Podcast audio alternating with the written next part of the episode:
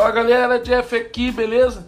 Nesse exato momento que eu tô falando com você é sábado pra mim, mas sei lá, pra tu pode ser segunda-feira, terça, domingo, qualquer outro dia, não importa.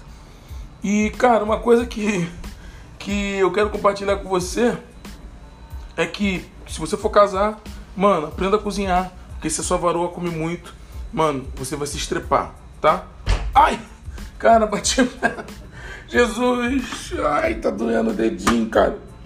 Ah, me ajuda, pai. Me ajuda. Ai. Glória a Deus! Amém. Mas enfim, cara, eu queria falar algo com você. Eu acho que vai ser muito bom para você. Não exclui ninguém, cara. Você precisa melhorar a sua vida e melhorando a sua vida, você tem que ajudar a melhorar outras pessoas. Você precisa ler Romanos, capítulo 15, que fala sobre, sobre isso, tá?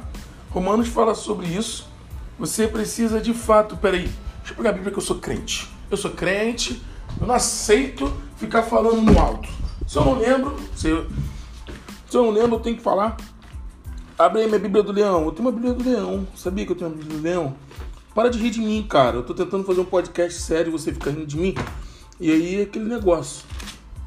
É, Romanos capítulo 15, versículo 1 fala assim: Nós que somos fortes devemos suportar a fraqueza dos fracos e não agradar a nós mesmos. Ou seja, a gente é muito cheio da razão, né? Eu sou eu, sou todo poderosinho. Venha a mim, meu reino e quem eu quiser. Quando a Bíblia fala que a gente tem que ajudar o próximo, ou seja, ajudar o nosso irmão na fraqueza, nos rebaixar para que o irmão seja edificado e venha ter maturidade.